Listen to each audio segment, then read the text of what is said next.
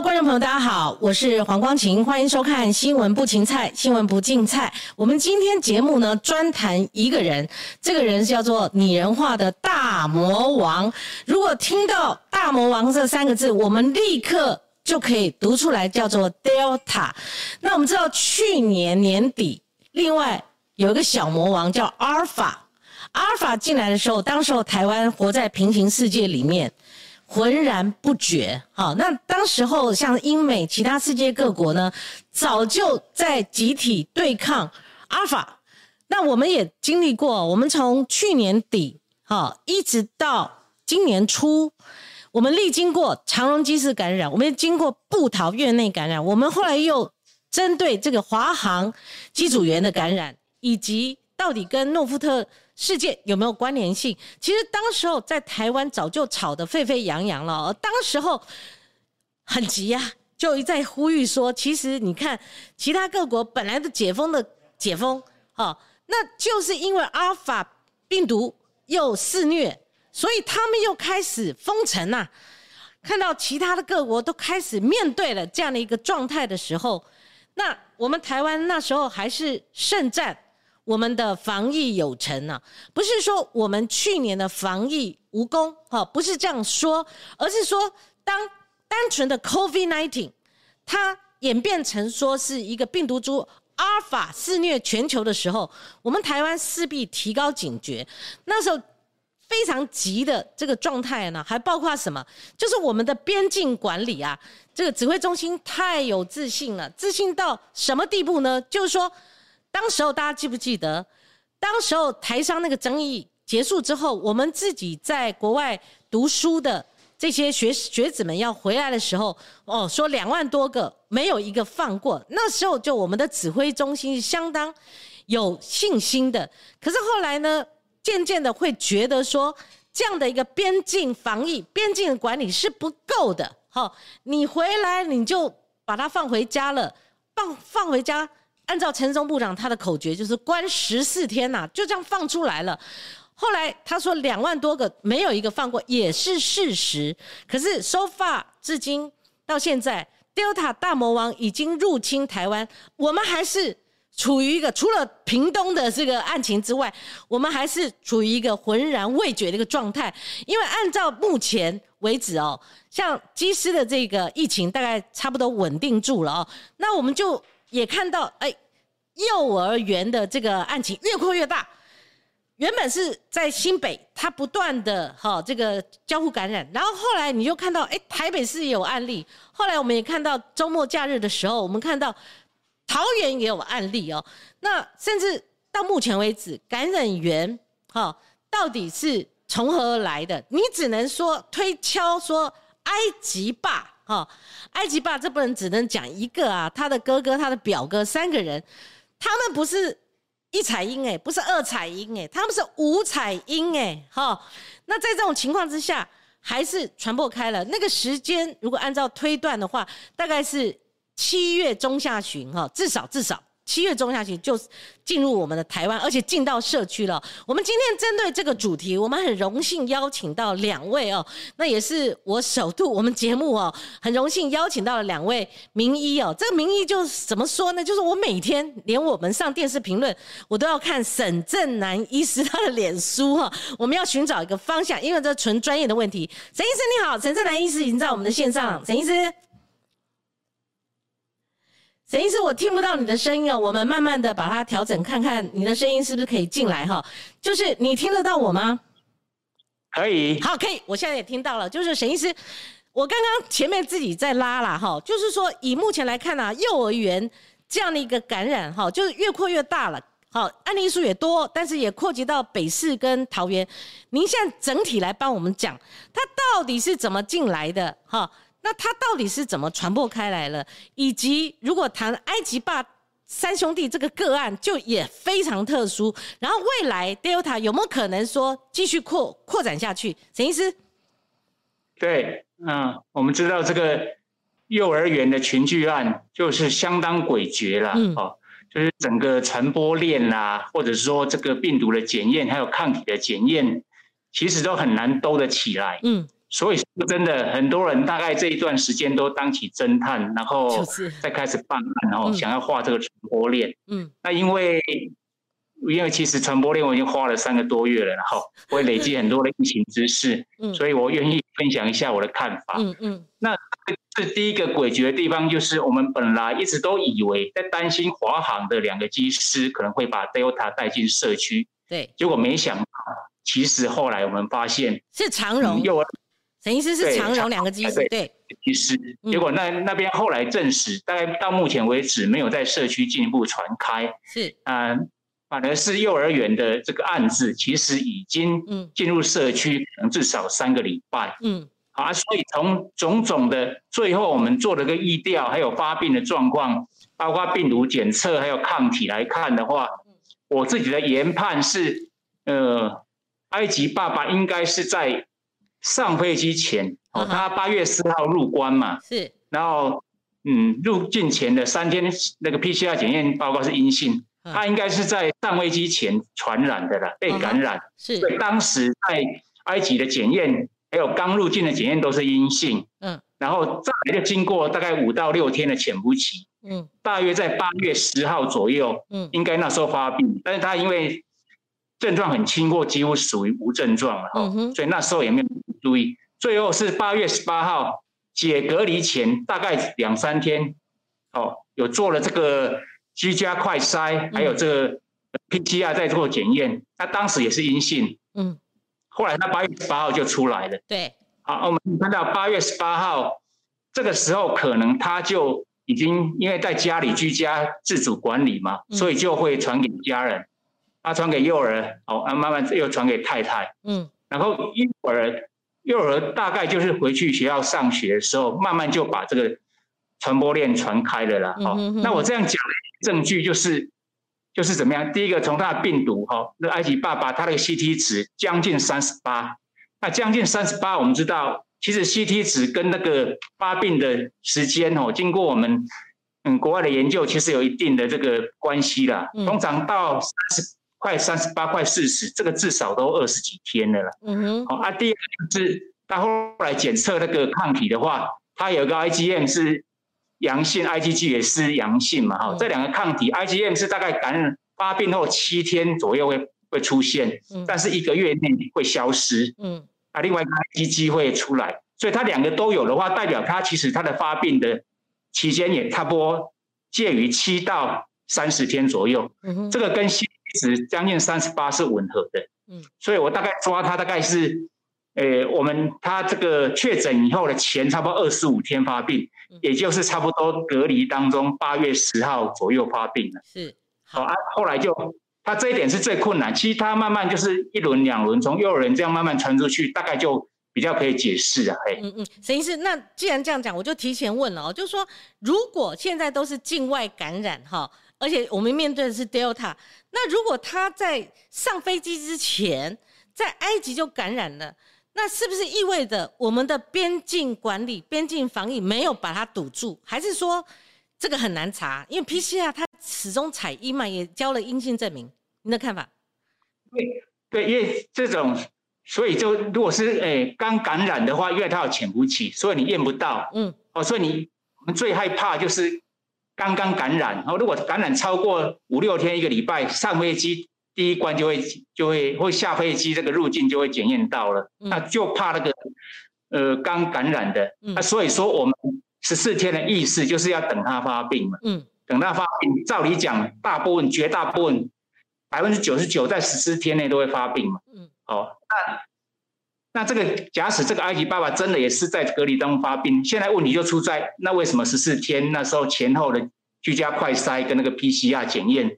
后来也是阴性了。对，其实后面这一关呢，哈，前面那一关因为潜伏期的关系，其实很多都验不出来，所以我们才会给隔离前又验这一关。嗯，哦，要加验 PCR。问题是这个，如果也是阴性的话，这个就可以很值得讨论看看哈。嗯，啊，其实 PCR 的伪阴性其实还不低啦。对，这个您在脸书上有特别琢磨哦，哈，就是说，如果说这三个没有伪阴性来解释的话，那这是新发现都可以上期刊的。这这一点呢？对对，本来以为是那个埃及的表兄弟，就是埃及爸爸的表兄弟，也是在解隔离前就是伪阴性，后来发现不是那个表兄弟，有可能是因为他们做的这个 C T 值那时候是还在上升当中，还在下降当中，嗯，所以那个埃及表兄弟还要看后续的抗体，嗯，哦，他后来抗体如果现在是阴性了，如果后来抗体出现，就代表说表兄弟其实在社区感染，可能后来跟埃及爸爸有一些，他们其实在。其实社区有一些互动嘛，哦，然后后后来才感染，不是说在同样在埃及感染或同样在呃检疫当中都是伪阴性，三个都要伪阴性，其实也几率不会那么高。哦，原来是所以说，我目前的解释比较可能的剧本，应该就是有一位就是在居那个检疫当中发病，然后后来隔离前有伪阴性出现了。嗯嗯。目前这个这最高，因为伪阴性。其实呢，我们在戳那个鼻子的时候，你如果戳的没有很准的话，其实那个危险性还蛮高的。哎，牵涉到如果他当时的病毒量没有那么高，嗯，哦，大概百分之二三十都可能有伪阴性，嗯嗯，哦，所以这个，所以说伪阴性还是会有。那所以，所以怎么办？嗯，怎么办？其实不会？我们先前其实可能有放一些伪阴性进来，嗯，哦，这一年多来，那所以说这个其实有伪阴性啊，或者说有。稍微漏掉一些病毒让它进来，也不用太慌张。那因为我们还是有后面的那个社区防线在帮我们当一个捕手啊，哦，这捕手守在后面呢。要不然你这样，你要滴水不漏，病毒都不进来，其实也不容易。嗯嗯。所以这个沈医师，你真是福尔摩斯哦。要我们一般老百姓想，就是说，这三兄弟从埃及回来，那应该都是埃及感染的嘛，哈。那如果这么诡谲多变。可以推算出来，埃及爸可能是上飞机之前啊，这两个反而是他进入社区以后，他们相互有接人与人的接触之后，他们才感染的话，哈，那不管怎么说，我们都希望说能够防堵。您刚刚话没有讲完，就是说可以讨论的原因是不是我们的边境管理要从十四天加长为二十一天？现在也有人这样子提议嘛？哦，您的看法？对。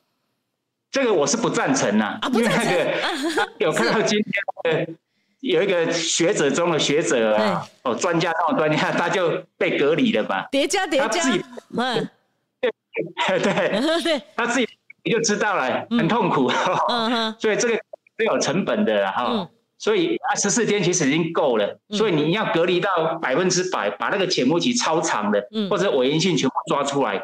那个代价真的大了一点哦，所以目前其实十四天加那个居家隔离七天应该够了，就自主管理啊，哎，自主管理七天，哎，十四加七，对。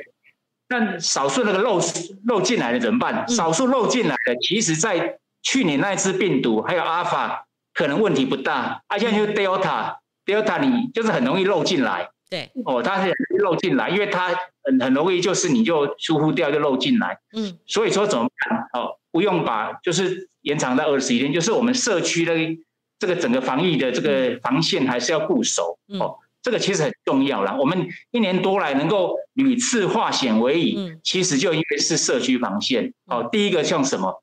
第一个就口罩，嗯，哦，现在大家同意了嘛，口罩一定要永远戴好。就是就是。可是你看国外美国啊，其他国家为什么不行？你你去看那个《纽约时报》，嗯，他竟然说五六个人如果打过疫苗，你们促膝长谈没有关系，不用戴口罩。嗯，这个在我们看起来是不可思议的嘛。哦，所以对，即使你打了疫苗，你打了两剂，不管你打什么疫苗，你还是要戴口罩嘛。哦，那再来就是我们那个我们现在二级警戒，那群聚的规模我们有缩限缩了，哦，这个也防止一些不小心的群聚扩大感染，然后餐厅内用保持距离。那餐厅内用，我看了一个多月。我当初其实那个二级降到二级的时候，我蛮担心的，想说那个餐厅内用会不会病毒会会散播。现在看起来这一个多月来看，餐厅内用我们确实应该有做的蛮好的，嗯，没有说因为这个造成病毒的传播，嗯，哦啊啊另啊另外一个就是那个我们的那个如果发现少数的 case，我们赶快疫调隔离框列，然后很确实的做完那个接触者的这个这个处理的话，就可以。围堵它的这个扩散的这个速度啊，是。好，所以我是强调就是我们边际管理就是可以有一定的程度的封锁，然后再来用后面的捕手，我们社区的防线把它做好。是，然后加上一个，其实我们现在比起去年还有今年上半年有一个优势，就是疫苗慢慢越打越多了，多多少少有一点点保护力。嗯嗯，沈医师，那如果说边境管理的话，机师哈染疫这个部分是控制住了哈，好控制住了。那如果我们用就边境管理的角度哦，我们会会想说，那家都后每次都是报在机师机组员这个部分哈。那有关机组员这个部分，我们讨论很多嘛。去年三加十一、七加七、五加九，又回到三加十一。你觉得这个部分有没有必要？虽然它稳定住，有没有必要再加强呢？对啊，因为我其实有一句话就是说，检疫缩短之所在哈，嗯，就是破口可能出现之所在嘛。哦，你如果大家都检疫十四天，你把它缩短，哦，可能是五加九或多少。那五天有有确实有隔离啊，七天自主管理，嗯，这个其实就有感染的风险在。啊，当然有感染风险，我们就要权衡说，我们这么做是有你有什么样的获利嘛？为什么要这么做？哦，比如说你是这个这个技师的排班啊，或者他们这个工作的这个身心压力啊什么的，嗯，我来衡量一下，嗯，但是但是千万不要以为说，我们先前就以为说打了两剂疫苗。哦，那个机师就不太会感染，嗯，啊，然后就又很很大概也没有说很着急，就让他们赶快缩短成这个都不用居家检疫，都是自主健康管理，哦，或者说怎么样自主健康管理啊，加上几天的检疫，嗯，其实现在有个观念哈，这个打完两剂疫苗就可以缩短检疫，这个其实是阿法时代的事情，我们现在进入到 Delta，对，你应该把它当成，其实尤其你看你。尤其你打两剂疫苗，那个突破率感染至少都四成以上了。对，哦，所以一定要知道说，打打了疫苗还是很容易感染。嗯，所以现在有人在讲说要打第三剂嘛，哦，如果可以的话，第三剂让他们混打。嗯，哦，大部分技师都打两剂 A G，你要混打一剂 B N T，保护力要好一点。但是这个也不代表说它不会被突破性感染。嗯，所以机师方面，我是觉得大家都没有提到，一定要跟他们喂教。你你看为什么三个？两三个都在芝加哥，对，他们有讲嘛，那里对方都不戴口罩啊，哦，这时候怎么办？其实你要跟技师讲，你要喂教，你你一定要戴好口罩，嗯，而且假设你那个环境很容易不是让你很安全的话，你可以戴 N 九五啊，嗯，你不一定要只戴那个外科口罩嘛，你戴 N 九五的话，就是保护力更好，嗯，啊，避免让感染，哦啊，尤其到了国外那什么地方，也也不要放松，就以为说好像打了疫苗就可以，好像去那个。逛街啊，或者怎么样，到一个比较感染风险高的地方哦啊，你说到底技师要隔离多久哦？这个就是看大家愿意承担什么样的风险。嗯嗯，十四天当然最安全，但是要考量到技师的排班啊、工作压力。对，变说要取一个折中的方案。嗯，哦，那折中方案可能是什么？目前他们是就是居家检疫五天嘛，然后加。九天的自主管理哦，那居家检疫要特别注意，其实很容易传染给家人。嗯，哦，所以五天这个其实可以让他们去集中检疫或者到检疫旅馆。哦，这个就是加然后再对 对对，然后假设你没有办法再延长的话，可能要多给他们喂教，就让他们知道说，其实还是很容易传染出去。所以说不能不戴口罩了哦，不能不戴口罩。这这个每次新闻如果爆出这个细节的话，我们讲说哇，那怎么不戴口罩还在聊天呢？哈，对吧？那。对呀，自主管理其实你看他们其实就啪啪照嘛，嗯，所以不是有一个被开除了吗？对，哦，就是他们就是会感觉上他他那个防疫的那个卫教还不够了，嗯，对。好，沈医师，如果我们再请你扮演一次福尔摩斯哦，就是说那个最有可能感染源只能推算是埃及霸这一组了哈，那那个。幼儿园的那个老师呢？因为我们在讲说，如果是非战之罪的话，那个埃及爸他们不管去八县市啊，有没有去海滩待六个小时，那个不是他们的问题，因为已经三彩阴、四彩阴、五彩阴的嘛，哈，他们也不是有意的。那幼儿园这个部分呢，如果他那时候的症状，哈，我记得是八月三十号就嗅味觉就失灵了，就没有了。他还去学校，那她这个 CT 值值，她跟她老公是二十几趴，我记得了哈。对对。那这这个路径又是怎样呢？那这个部分呢，他有没有可能也是感染源呢？还没有排除吧？对，嘿，诶，感染源就是一切我们都没有排除哈。不过那个剧本的话，就像也有人说是，哎，那个埃及的儿子会不会先感染，然后感染给埃及爸爸？哇，好，然后再散播出去。嗯，好，那这个我就讲说，你去看那个传播链里面。小朋友全部都感染给妈妈，嗯，没有任何一个小朋友是感染给爸爸了，哦，所以你要解释说先感染给爸爸，那你要看那个几率上高不高。那老师的话，因为他 CD 值比较低，那我们就其实他有验抗体，就可以看到其实他老师的抗体是阴性的，哦，代表说他感染的时间真的是比较短，哦，哦，所以老师看起来应该不是一个源头，只是说能不能提早发现，这个导师真的可以讨论。嗯，那他为什么没有提早发现？对，会不会跟他打了疫苗有关？其实他七月打了莫德纳，哎，对，老师都通常打莫德纳，嗯。有了护身符，我打那个莫德纳是最好的。嗯，我所以他就不会觉得说我身体有什么样的症状出来，就会想到说是那个被感染。哦，所以大家还是会会有松懈嘛，因为前一波五月中好像大家很紧张，那慢慢开始新增下降，哦，然后感染下降，然后甚至已经接近清零的。嗯，大家其实有松懈了，我会觉得说应该不会了，不至于了。哈，嗯，所以还是。哎，这个真的还是要哦啊！其实你看，有一些有一些其实有去就诊啊，哦，他们去就诊所其实也没有给他筛检，哦，所以这个这个对于这个疫情的保持这个敏感度啊，及时的介入啊，就是其实大家还是要随时提醒的哈。对，但是因为这嗯爆发的事情，可能大家又开始紧张了。对对。所以防疫是这样，那个心理状态哈，就是会摆荡了哈，摆来摆去哈。不过不过这次为什么可以？可以这样，好像我们传了这么多天，对，二十天，二十天，然后只传了二十几个案例哈。哎，扩大筛检都是阴性的嘞，他的统统包，然后广筛，然后一次倒出来都是阴性的。对，谁是？嗯，说新北的防疫其实做得很好，为什么大家就是我觉得双北好像都不行，做的不好？其实他们有按部就班在做了，嗯，哦啊，就是要代表说社区的这个防疫的这个强韧度是有一定的，所以大家。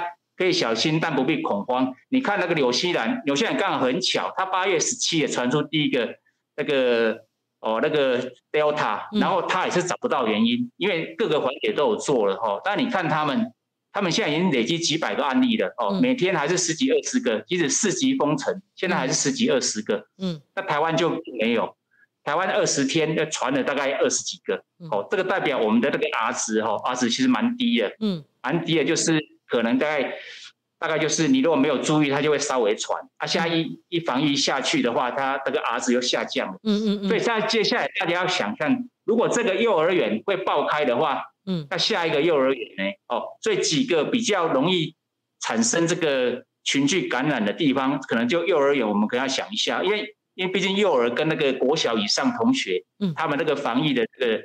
的状况又不太一样了哈，好啊，所以现在再来，我是觉得我们对于因为 Delta 很容易就在漏进来，嗯，什么时候要再漏进来，其实不知道哦。啊，那我们要对我们社区的防疫，就比较容易产生这个啊群聚感染的地方，我们要特别来给他补强。是沈医师，您您的意呃意思是说，因为国小二年级以下，包括幼儿园小朋友，他们不像大人一样戴得住口罩。或者说他们对防疫的观念，你跟他讲，他可能也不是是就是似懂非懂。您的意思是说，Delta 已经进入社区了，他有可能在我们防疫出现疏漏的时候进攻。譬如说，你认为幼儿园这是要高度防疫的戒备？对对啊，现在我们防了一年多，特别这几个月来，哦，我们大概就要知道说。我们要要截长补短，就是把我们的漏洞补好哦。我们已经一年多了，我们比较知道，就是其实病毒，你你十四天了，现在其实有人在讲说，那我们像那个专家有讲嘛，我们是要跟病毒共存，然后把的意思就是不用所有不用锁国啊，进来不用隔离十四天了。嗯，这个是最重要的啦。这个我我从头到尾都完全反对哈。嗯嗯，完全反对，就是永远锁国要怎样？嗯，你你。如果病毒很严重，你你你就锁国嘛，对，哦锁国，然后等到外面大概疫情比较好，我们再放人进来。要不然你那个你进来以后造成社区感染，比你说那些经济的哦，你因为锁国的经济成本绝对更高嘛，哦，啊，Delta 或者现在还有什么 Mu 啊，什么乱七八糟，对我，听到什么 什么 又又给阳明，嗯，哎，它会漏进来的时候怎么办？嗯，所以那个社区防线。一定要注意，那社区防线其实就几个，一个交互感染，嗯，交互感染这个是没办法哦，家户感染你三级、四级警戒也是没有办法，嗯，因为家人之间不可做防疫，所以这个一定会啊，好处就是家户感染是巢湖里面的风暴，你一家人顶多四五个，了不起十几个，哦，你全部感染完就没了，哦啊，所以这个是没有办法啊。第二个就是你看我们这三个多月来，第二个就是职场感染，嗯，哦，你看从从啊一直到一些小小的这个小的这个职场的群聚，这个就很容易，因为同事之间有点像是像是类似家人这样，嗯，办公室啊，我们在公司啊工厂不可能永远。大家都戴口罩互动嘛，而且待的时间更久啦，哈，职场这个大家待的时间更绵密更久，对不对？嗯，那职场如果是开放性的，像那个市场那个要注意啊，新加坡就是那个鱼市场嘛，新加坡到现在就就没有办法收拾哈，或者说一些那个 那个呃比较是违法营业的哈那种。哦，像八大现在一直要开放嘛，那如果不让他们开，会不会去违法营业？嗯，诸如此类啊。啊，职场群聚如果不是封闭型的，像办公室的感染其实也还好。哦，啊，再来就是病毒，再来就传到社区嘛。嗯，那社区的话，我们从这个三个多月来一直看下来，其实传不开的。哦，我们三个多月来几乎没有那个陌生人，嗯，类类似那个呃。五月中旬以前那样很可怕的，比如餐厅堆人啊，或者说你去某个地方开个会啊就感染，嗯，这个是没有，一直到我们甚至餐厅开放内用都没有，嗯，这个代表是代表说我们社区防线有一定的强韧度，嗯，但现在我们就就发现了，哎，幼儿园这个是有问，有点那个会让人家担心哈，因为幼儿园这个，因为幼儿园的话，假设他被感染，很容易传染给他的。照顾者，因为他是无法独立生活，这个跟老人家有点像。以前在国外，我们看到都是安养中心的感染，那台湾也有哦，或者老人家的感染。那台湾现在是幼儿园，所以这个是一个值得我们继续补强的地方哈。那再来就是，因为开学以后哦，虽然那个呃长隆群聚那个哦那个小朋友没有传给给他的同学，但以后呢，哦以后我们的。就是教室里面哈，教室里面的这个传染也是一个我们要加强的地方。嗯嗯，啊，这些我都给他补强以后，社区防线比较稳固，我们就会比较放心了哈。即使偶尔其他的一些 Delta 或其他病毒漏进来，我们也不至于说那个疫情失控。嗯，然后我再强调一点，嗯，两个字：清零。我写疫情三个多月，是。我一直在跟你讲，哦，你从那个五月中大家就说啊，不可能的吼，嗯，病例一天上千了、上万了，不可能了，病毒进来就无法。清除了，一定要跟病毒共存了哦，或者说啊，打两剂疫苗啊，七八成打两剂，大家就病毒少数病例放着不管。嗯，这个我从头到尾就觉得这不以为然哦。嗯，因为我们台湾这个 R 值基础的 R 值是跟人家不一样。你去看欧美其他地方，甚至包括日本，现在是为什么这么惨？其实他们的防疫戴口罩啦，或者保持社交距离都没有像台湾做的那么彻彻底。我们就是比较可以守规矩，把这个个人防护做好。嗯，所以我们。一定要追求清零。现在这一阵子，在国外对于 Delta 的这个看法不一样。你看，新加坡已经放弃清零了。嗯。新加坡昨天新增已经五百多了，预期十月会上千了。嗯。那他们就以我打了病疫苗两个月，呃，八成，其他我就可以不管。嗯。这我在我看来是很危险。韩国也放弃了嘛？嗯。放弃清零了哈。啊啊！因为他们看到这个以色列啊、美国其他，但是纽西兰就固守清零。嗯。哦，纽西兰还是。希望把病毒清除掉，是，所以我是觉得说，Delta 这一波幼儿园我们又证明了，哎，没有啊，你说 Delta 没办法清零，其实现在目前我们对 Delta 还是有办法清理。嗯，那六月那屏东已经证明可以，哦，但是那不是三级警戒，现在我们就要证明在二级警戒加上我们部分的这个疫苗出来以后，我们慢慢可以可能也达到 Delta 清零这个这样的状态哈，这个是。这个是我是觉得说，这个这个大的这个防疫战略是蛮重要的。对，沈医师，您的呃论述相当清楚而且明确哈。那我问您一个小问题，就是说，在您刚刚提到有个餐厅内不内用的时候，那同样是医师的柯文哲市长，他以前是跟新北市是密切互动的，包括降级解封这个部分。可是他对餐厅内用这一次是跟爆发幼儿园事件的新北市是不同调的，他甚至用两个字。gay 掰啦哈，他那天是讲中文呐哈，他讲假白，他认为没有必要哈，所以你的看法呢？我是新北市民，我或许想知道新北市是全国人口最多的，我会想到说啊，该不该或怎么样？然后您刚刚讲到的是一届哈，有什么四级啦，像潘建志医生，也有人说三级啦，可是二级有人认为二级的防护强度就够了，所以您的看法在这一点？对，那新北像现在已经出现幼儿园群聚的话，这个暂停内用是 OK 的。好，啊，这一个礼拜下来看起来没有这个扩散的这个趋势，就把它解封，这个是其实是稳健的做法。是。至于台北市，因为他他们自己的疫情发现自己没有 case，啊，那到底要不要预防？因为双北又是这个共同生活圈嘛。嗯。老实讲，这个都是一种赌博了。哦，防疫到一个阶段，你不可能有一个答案跟你讲，说我到底该怎么做？哈。对。你像那个长隆机师指挥中心花了一百发了一百一十万的简讯嘛，嗯，那个也是谨慎的做法嘛，他就看看怎么样。那柯市长其实我我这个疫情当中，我都有跟他们一些联系嘛，嗯，有时候又比较有时候比较严，有像那个虎林虎林街那时候，他就整个有点要社区那个大埔塞甚至封街嘛，嗯嗯，所以。不仅仅有时候，有时候凭直觉哦，但是我是说，我的强调说，你对疫情、对病毒，哦，对那个疫情的这个科学性的知识，你要充实要够啊，你以这个来做判断，那你那每个人对这个疫情的风险是不一样哦，所以我们就这个市长啊、首长啊，你你继续讲，虽然我听不见你的声音，嘿，有播出去的声音是正常的吗？等一下再接进来，我刚刚不是讲说黄黄医师，等一下再接进来，哎，陈医师不好意思，我们这。我突然听不到你的声音了哈，啊，呃，他的黄那个沈医师的声音是正常播出，沈医师您继续讲，您继续讲，不好意思，观众听得到你，所以对对对，防疫其实以我看法，其实长隆那时候出现的两个机师的时候，我的看法就是比较谨慎，就是赶快，就是因为那个餐厅可以暂时进内用哈，不过这个病人说因为。因为开放以后，因为现在我为什么这样讲？因为现在大家去看餐厅内用，其实有时候已经没有完全守规矩了哈。有的人其实他没有那么保持距离的哈，所以会让人家担心的哈。嗯。所以有新的资料出来，如果餐厅内用还是还是安全的话，那以后我们就知道说也不用那么紧张。至于要防到第几级，我的看法是目前的二级加疫苗，然后加餐厅内用，哦加疫调。这这些措施其实加总起来，嗯，就等于以前的三级的啦。是是是，事实证明，阿尔法也被清掉了嘛。嗯，好多人都说阿尔法不可能清掉，阿尔法就是被清掉。啊，Delta 我们慢慢朝向清零过程中，我是觉得目前的防疫强度应该还是有办法围堵这个阿尔法那个 Delta 的。好，陈医师，最后请教您一个问题，就是。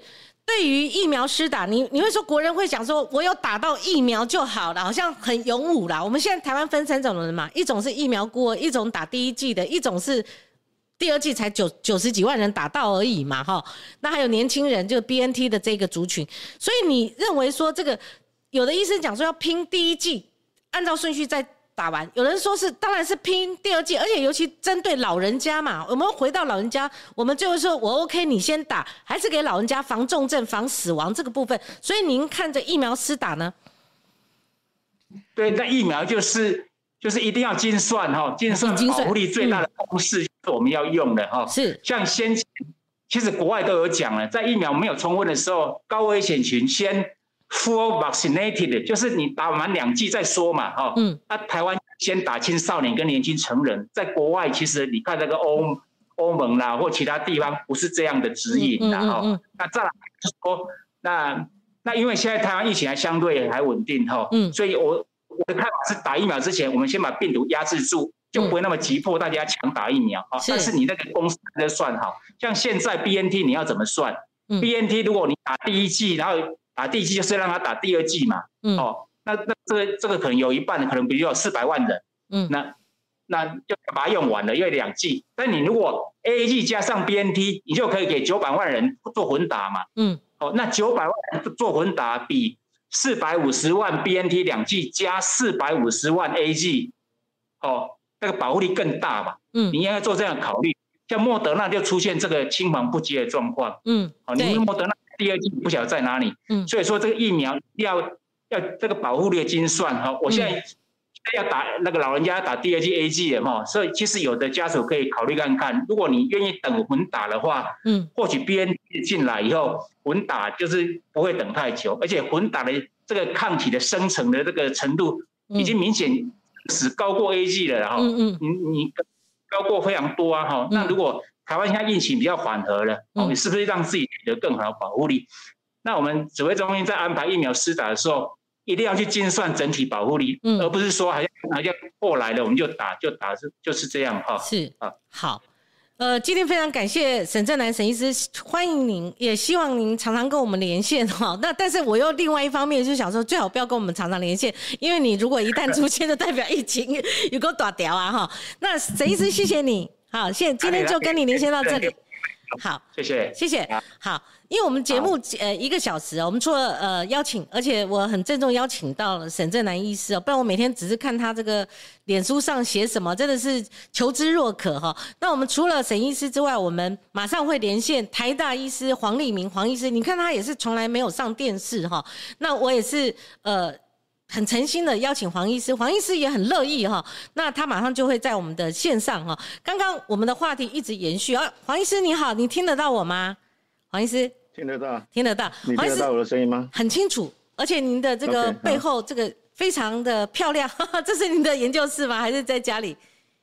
这是人工的背景呢。呃，对，黄医师，我们就直接切入主题了嘛，哈，因为一般人他对阿尔法那时候还是处于一个浑然未觉的状态。那五月疫情大爆发了，哈，那我们就开始产生疫苗荒了。那这次我至少我本人呢，我觉得 Delta 大魔王好恐怖哦，哈，那果然你看。又有基斯这条线，尤其幼儿园这条线，它整个扩散开来了哈。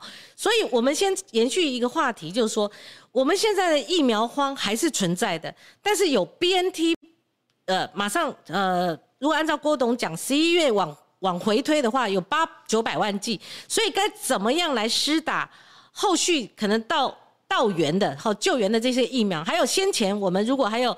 进来一些疫苗，我们该怎么样分配呢？是拼第二季重症呢，还是说我们要继续第一季也要照顾？黄医师，您的看法？我的看法是，第一季很重要，可是第二季在某一些族群也是非常重要。嗯，那我一直认为最重要是六十岁到八十岁这一群人啊。嗯，哦，这一群人，因为他其实活动力还强，是，所以他还是会出去的啊，他还是会有社交应酬，甚至有工作的。嗯。哦，可是他们的免疫力其实已经开始在衰退了。这些人又常常有共病。嗯，如果再碰到 COVID-19 这个疾病来袭的话呢，如果他们只打一剂，他们会理论上会比较严重，他们可能需要住院。嗯，甚至进加护病房啊。所以这群人如果能够打两剂呢，对于今年的冬天会很有帮助了。嗯，那此外的量呢，我觉得你去冲冲第一剂，我觉得是可以的。如果你还有额外的量。所以也就是说，你刷导你的疫苗的量，只要你有把握，在比如说在十一月之前，你把六十到八十岁冲到一个程度，那你前面第一季还是继续照你的行程慢慢推，嗯，我想是可以的啦，嗯，哦，那当然最好的办法还是想办法多拿一些疫苗，如果可能的话，嗯嗯，如果就疫苗这个主轴来看的话，黄医师，我我坦白讲，就是说从五月中那个疫情大爆发开始哦，其实。不管指挥中心或者我们国人都很困扰了哈，因为他不会呃及时满足需要施打的人呐哈。那按照我统计，A Z 是八百零三万剂，莫德纳是四百零二万剂，高端是八十七万剂。那郭董这条线，我们刚刚已经有讲了嘛哈，他说周周都有疫苗，大概七八十万，然后如何如何这样进来，而且主要是放在学生疫苗这个重点嘛哈。所以以目前的这个状态来看的话，我们台湾完整接种率实在是偏低了哈，那我们打第一剂，现在有人讲说第二剂突破性感染都还是存在，所以您怎么样看待指挥中心对疫苗施打的这个政策？那当然，现在我们已经来不及去讨论疫苗采购哈，以及到货量为什么会这样的一些这个缺失啦哈，或者说不够精精确的这个地方，所以您后续怎么建议说？呃，指挥中心，尤其指挥中这部分，他应该怎么安排，或者安抚国人的情绪的这个问题？指挥中心的政策其实，因为这政策是连贯的，嗯，指挥中心疫苗政策其实是在大概去年就慢慢形成了，这个时候还是阿尔法的时代。啊，那时候 Delta 是开始增加，可是 Delta 会不会完全取代阿尔法，当时还不是非常的确定，嗯，所以指挥。在阿尔法的时代呢，而且英国的数字很漂亮，说阿尔法的时代打一针是很有用的。嗯，所以英国那时候很开心，就说我还我疫苗不够，可是我拼命的打一针，我是可以解决我解决我英国的问题的。嗯，所以我们当然在那个时候做的政策，当然就是会做成这个样子，就是尽量增加第一季的覆盖率。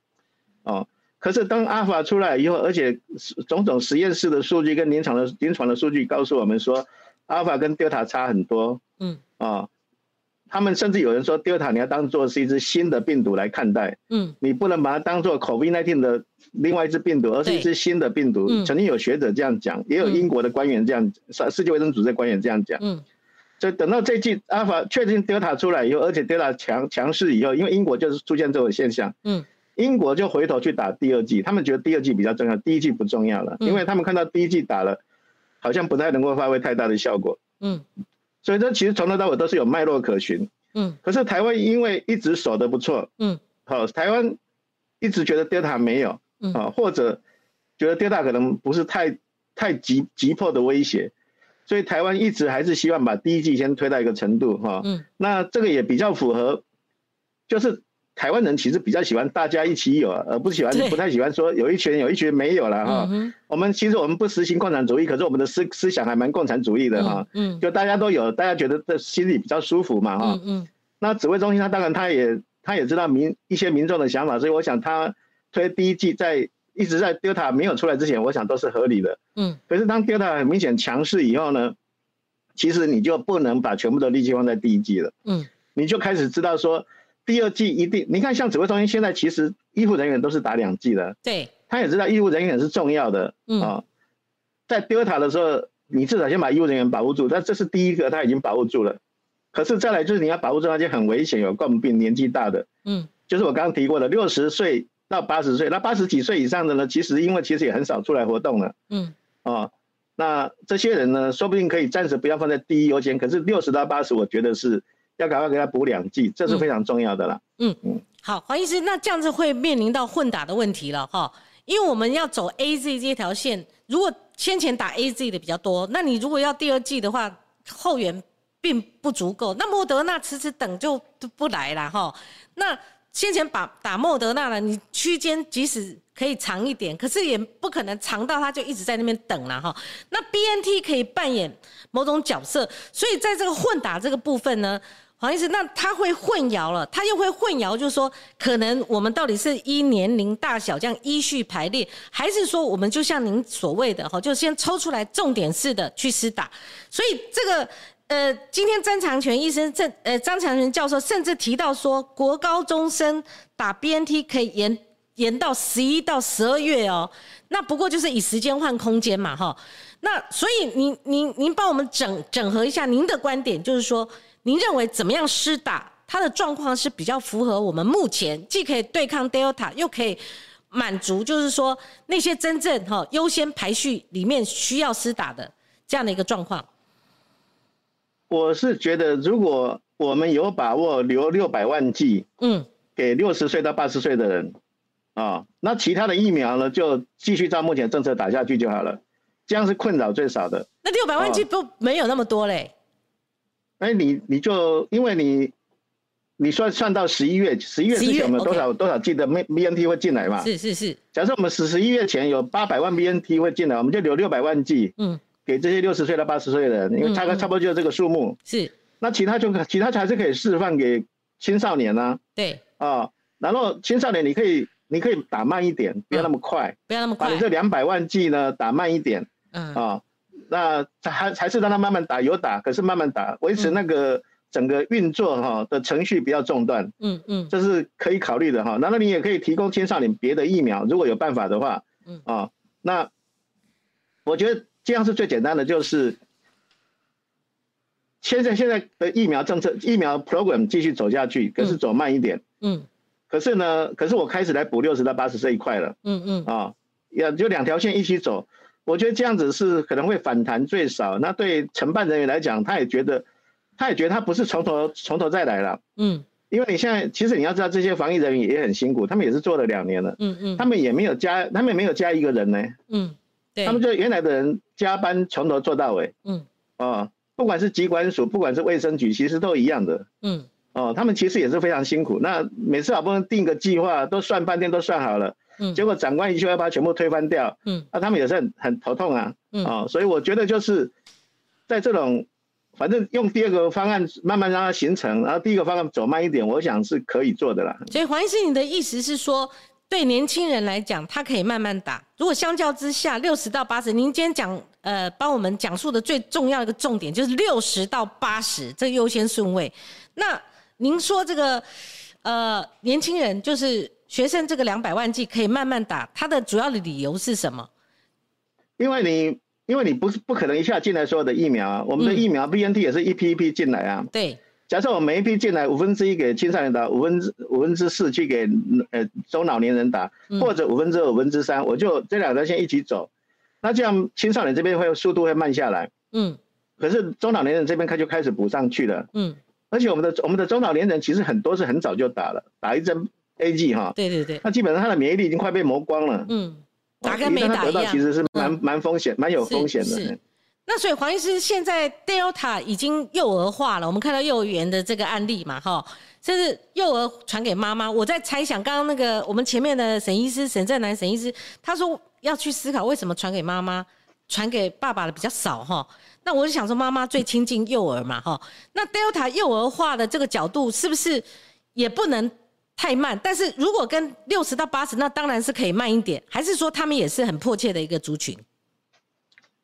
其实你想想看，现在疫苗只打到十二岁，嗯，很可能再过三个月疫苗可以打到五岁，嗯，幼儿五岁以下总是没有的。你这个这个今年冬天以前大概不会看到幼五岁以下幼儿园是幼儿园是十二岁以下了哈，就是六岁以下了哈，幼儿园六岁以下今年你大概打不到了，所以幼儿一定要靠打他旁边的人去保护他。是啊，再再来幼儿得到说在也不是太严重了，嗯。啊，相对上来讲，比成年人来讲也是不太严重，所以幼儿其实就让家里的人有得打就好了。是啊，他的爸其实有些爸爸妈妈已经打了，那现在我们把他家的爷爷奶奶都打了，嗯，那学校老师打了，那这样子已经某种程度已经，哎，我们又不是疫苗多到放在仓库没人用，就是就是，我们是疫苗就不够用，然后我们这里也要打，那里也要打，总是有人会打不到的。是。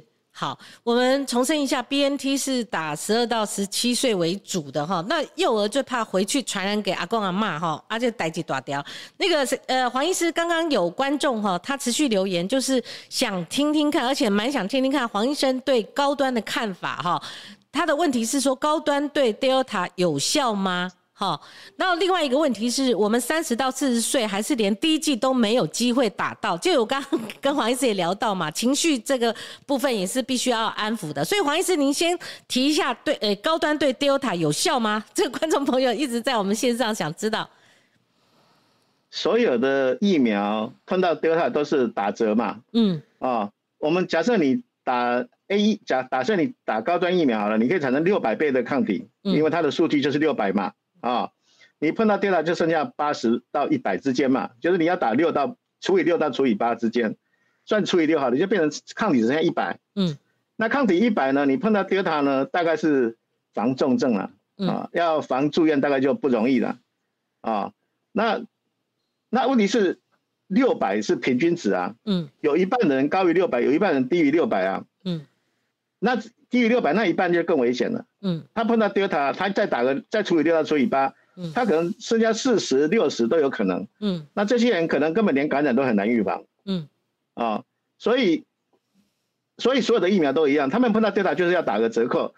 那高端对 Delta，你说完全没效，我也不相信。你说它效果非常好，我也不相信。嗯，啊，那我们一般是现在知道说，所有的疫苗的保护效果就是要减百分之三十以上。嗯，啊，比如说。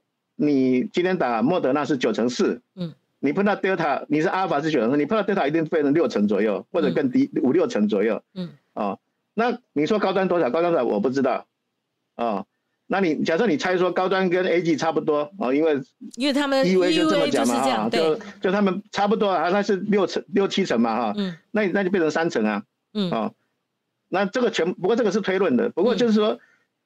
高端碰到 Delta 呢，会有一点点效果了。嗯，啊，你说它可以保护的非常好，大概也不不见得啦，呃，大概就这个样子。嗯好，好像是在这个三十到四十岁呢，我觉得还不止哦。其实我也我也没有打到，因为我是第五轮登记莫德纳了。说实在，我不太愿意去换高端，这是我个人的一个呃主张了，哈，可以这样讲。那现在继续往下打了嘛，哈。那某种程度，三十到四十岁，如果你在看所谓的疫苗孤儿哈，疫苗孤儿，你如果不看单一的族群，我曾经用一个这个我们的人口数哈，扣掉成年人，我只算呃扣掉那个呃未成年人，我只算成年人这个部分。以现在的一千两百多万剂的这个疫苗，我们总总会有六百多万个成人他是没有打到的。你不管说指责他要不要挑，好，有些人被指责是刁民嘛哈，但是我们以量来看，他总是会有疫苗孤儿更。不用讲莫德纳铁粉，或者是说你不够老、不够病，或者不够小的，你可能就是那个疫苗孤的那个族群。所以，我们观众问是说，他现在连第一季都没打，哎，他看到那个突破性感染，他可能觉得还还蛮羡慕的哈。一则以喜，一则以忧，说你至少打了第一季啊，你都还抵不住，我们连一季都没打。对于这个族群，黄医师，你有什么话可以对他们讲的？首先。我认为挑疫苗不是错，挑疫苗是每个国民的权利。嗯，啊，一个好的政府是应该有疫苗给我们挑。嗯，啊，所以我觉得我们应该这个责任其实我们可以要求政府的。嗯，啊，那当然目前情况是很困难，可是即使在困难情况下，我要选择疫苗，这个对我个人来讲，我都不觉得这是一个错误的事情。我觉得这是你这每个人的权利。啊。你想看以流感来讲哦，流感疫苗每年打，对不对？嗯。可是流感疫苗政府只给十八岁以下跟五十岁以上的免费打。嗯。政府十八到五十岁之间本来就没有给你打。嗯。那你从来也没抱怨过，为什么？因为流感你觉得没那么严重。对。啊，所以其实十八到五十四岁之间是疫苗过了很久了，只是以前就不不会去觉得特别有感。嗯。这一次特别有感哦，因为这个病看起来是比较严重一点。对。哦，不过。讲到底，也就是说，这个年龄层的人得到这个病比较轻微了。嗯，哦，所以你如果有办法，当然就去打。可是如果说真的没有疫苗，其实你可以心里不舒服，可是我觉得你也不用担心到睡不着觉了。嗯，也就是说，你就好好的戴口罩、洗手。即使你被感染，只要你不要被感染的病毒量太大。嗯，以你的以你这种年这种年龄层，再加上你没有什么慢性病的话，嗯，基本上你大部分都是轻症啊。是啊，所以其实。你我们现在只能，我们现在这是实情，可是也只能这样跟这些人讲。当然有疫苗给他们打是最好，嗯，可是很可能年底之前的疫苗就是这个样子了。是好，那呃，这是疫苗的部分哦。黄医师，我也常看您的文章跟您受访的这个内容啊，哈。那当这个这一次 Delta 真的来了，因为我们后来基因定序是跟这个屏东那个。当初的那个没有关系啦，哈，那个已经完全被控制住了。可是当长荣机是这个传传出来的时候，那以至于到后来幼儿园这个爆发，现在已经扩到北市有案例，然后桃园有案例了，哈。所以你怎么评估这一次 Delta 对台湾的影响，尤其对社区的影响，以及未来它的扩大幅度，哦，为多少？那这样我们民众才可以在继续的这个强度里面，我们继续做好我们自己的防疫的准备。黄医师，呃。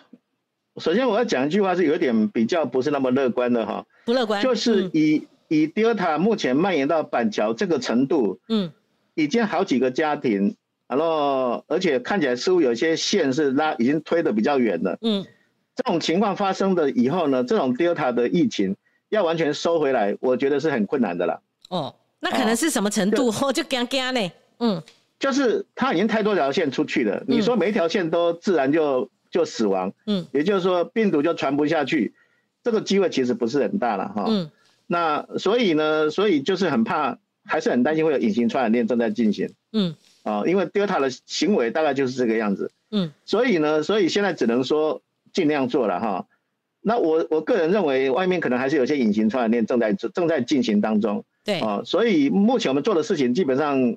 第一个，我们附近还是在广筛嘛，哈，有筛检站。嗯。第二个呢，也调了一些疫苗去打，啊。第三个呢，我们把我们的二级强化，把我们的二级弄得更严格一点，啊。比如说新北现在是继继续回到说不准内用。对。啊，就是暂时性的把这二级变成强化的二级。嗯。我觉得目前这样做是可以的，那我们只能再观察，啊，那说不定我们台湾人真的是比较守法。嗯。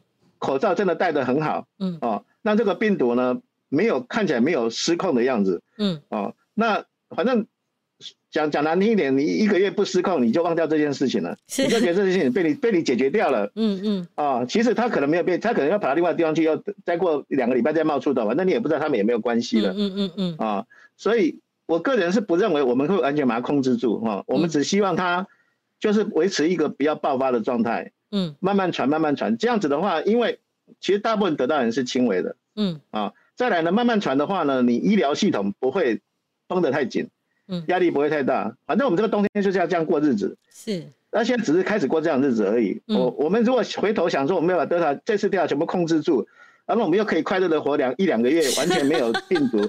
那这个就有点太乐观了，嗯，所以隐形传播链，这黄医师，我我我我觉得我们台湾哦，从五月疫情大爆发到现在为止，很多议题关关难过关关过了，我们也关关讨论关关忘了哈，那都会有新的议题产生。我固然不是普筛派，但是我是边境普筛跟广筛派。那现在纵使因为幼儿园的这个事件，四天内哈，这个侯友谊市长他做了一万六千个广筛，可是。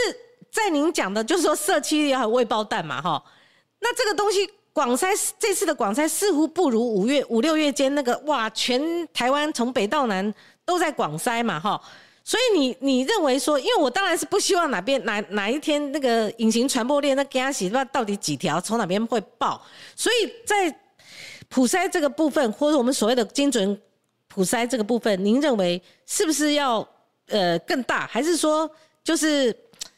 且战且走啊！哈，有人讲就是说，那要跟病病毒共存呢，还是怎么样？该怎么做法？我这个人是比较喜欢与病毒共存、且战且走的哈。嗯，我认为我们现在就是被动普、被动普广筛了，就是被动广筛，设几个站，就像这一次，你觉得？嗯，对对，你我就设方便一点，你愿意来你就来，你来我就帮你验，我不会拒绝你。嗯，哦，因为现在很多民众最怕的是去到医院或诊所。医生给他拒绝，医生说你不符合条件，我不想帮你验。嗯啊啊，我说自费，自费。医生说我这里没有自费。嗯，你要去别的地方哈。嗯，我们如果能够很方便，让民民众很方便的检验，嗯就可以了。另外，国外其实他们有一种做法是，我在政府买在在家使用的试剂寄到你家给你用啊。嗯哦，有一段时间我每个家庭都寄一份，你就每个家庭给我验啊。你自己一个礼拜验一次，如果你真的找到病病毒，你再来跟我报道啊哈。嗯嗯，那这也是另外一种。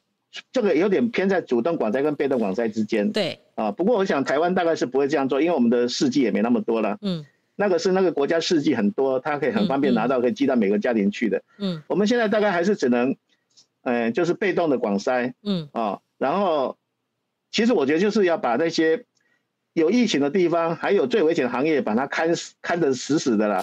我认为，我认为机机师要每个礼拜验个血了，验个血就血清抗体，膀胱液要。验抗体，要每个礼拜验个抗体。对啊，那至于核酸呢？核酸就少做一次都没关系，只要你每个礼拜验抗体，我就我就把你抓得紧紧的。嗯，你有没有感染，根本跑不掉。嗯，这个非常重要。那嗯，对。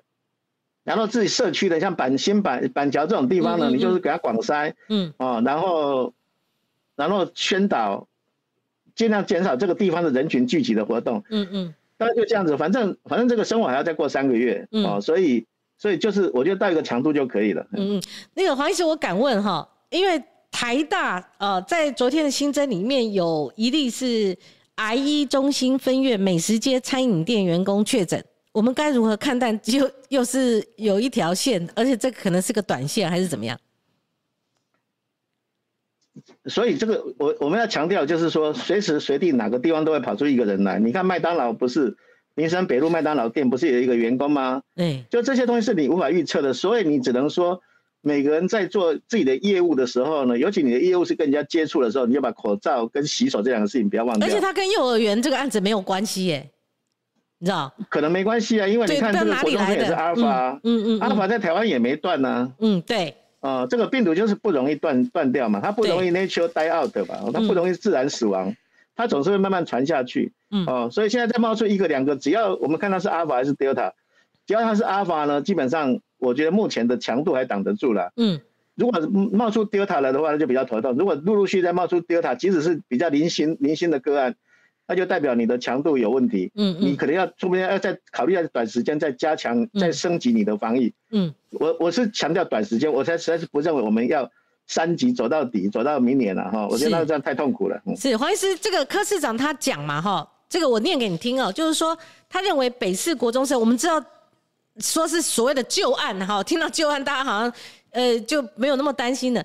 他所谓的呃北市国中生确诊 alpha，柯市长他认为危机就解一半了，这个我看不懂是什么意思哎，因为先前阿尔法说实在的不是就我们积极应应的吗？他这是什么样的一个解释？是说因为不是 Delta，所以就减减一半了吗？对，是这个意思。我想柯市柯市长意思就是说，如果这是 Delta 呢，就很麻烦，因为可能是从板桥那边跑过来的哦，或者又不知道哪从哪边跑过来的，是是是，那就。那基本上就代表 Delta 已经蠢蠢欲动，要多点爆发了。嗯，Delta 一旦多点爆发呢，下一个一定是医疗系统开始开始受到挤压。对，哦，那那个时候呢，就会重演五月最刚开始的情况，嗯，会非常的痛苦。嗯，哦，那搞不好你又又得回到三级去了。对，哦，所以。说实在，但是阿瓦我听了也是松了一口气了，也是同感哈，就是说至少不是扩延到这么广，是是是，还是最后想请教，因为我们中秋节快到了嘛哈，而且呃有一些细节上的争论，就是北市跟新北市，北市就说新北市卖 gay 掰啊哈，就说你不要装，你不要假装了，没有那么严重嘛哈，有人就说那不行哦，要严阵以待，那到底说餐厅内用，它可能只是短时间哦，先守住，对不对？新北餐厅停止内容，那科批他对于那个谁要不要烤肉，你在家阳台烤肉跟去河滨吼烤肉，像办活动式烤肉又是不一样，所以在这个细节上面，因为有时候我们上节目说实在也不知道公说公有理，婆说婆有理，就很难去好评论呐哈，所以您的看法呢？我的看法是，同样的人的聚集呢，其实都不用进，嗯，因为这些人平常就在聚。逢年过节只是换个地方聚，还是这些人，嗯，哦，所以这些人同一去餐厅餐厅吃同一桌，你何必给他们戴口罩呢？嗯，何必给他们一大堆限制呢？嗯，他们要在他们家阳台烤肉有什么关系呢？嗯，他平常在煮饭呢，哦，所以所以我认为我们的限制呢，除非我们明显看到 Delta 多点爆发，嗯，那时候我们可能要考虑升级。除此之外呢，我觉得我们就是大概就是要跟着这个防疫的原理来走了，嗯嗯，哦。就是本来聚在一起的人，就不管做什么活动，你都不用给他额外的限制了。是哦，那个那个限制是不也没有必要。那餐厅内用，说在餐厅现在有很多争议，到底隔板有没有用？台大工会就告诉你隔板是不好的。哦，我们我们工会系的老师就这样讲。嗯。哦，那可是现在隔板业是非常的兴盛啊，现在几乎隔板卖最好啊。到处都是隔板啊，那没有我们在这挡什么呢？我们 好像就必要的隔隔板的目的是挡一些最简单的飞沫啦。是啊，可是你你你看到隔板的大小跟它位置，你就知道它连飞沫都不见得挡得住。是，因为它没有做那么大嘛，它只是做出来给你看而已嘛。嗯嗯。啊，那隔板会挡住空气的流动的方向，所以隔板对空气反而的流动反而不好。嗯。会强迫你去吸到那些飞那些气溶胶。嗯。哦，所以隔板其实也是很有争议的。嗯。哦，那。至于说现在说呃你不可以自己夹菜，这个也是，这个也说实在也是过度了。我也不在，也是有点过度。是，就是你进了餐厅，所有菜都必须服务员帮你夹。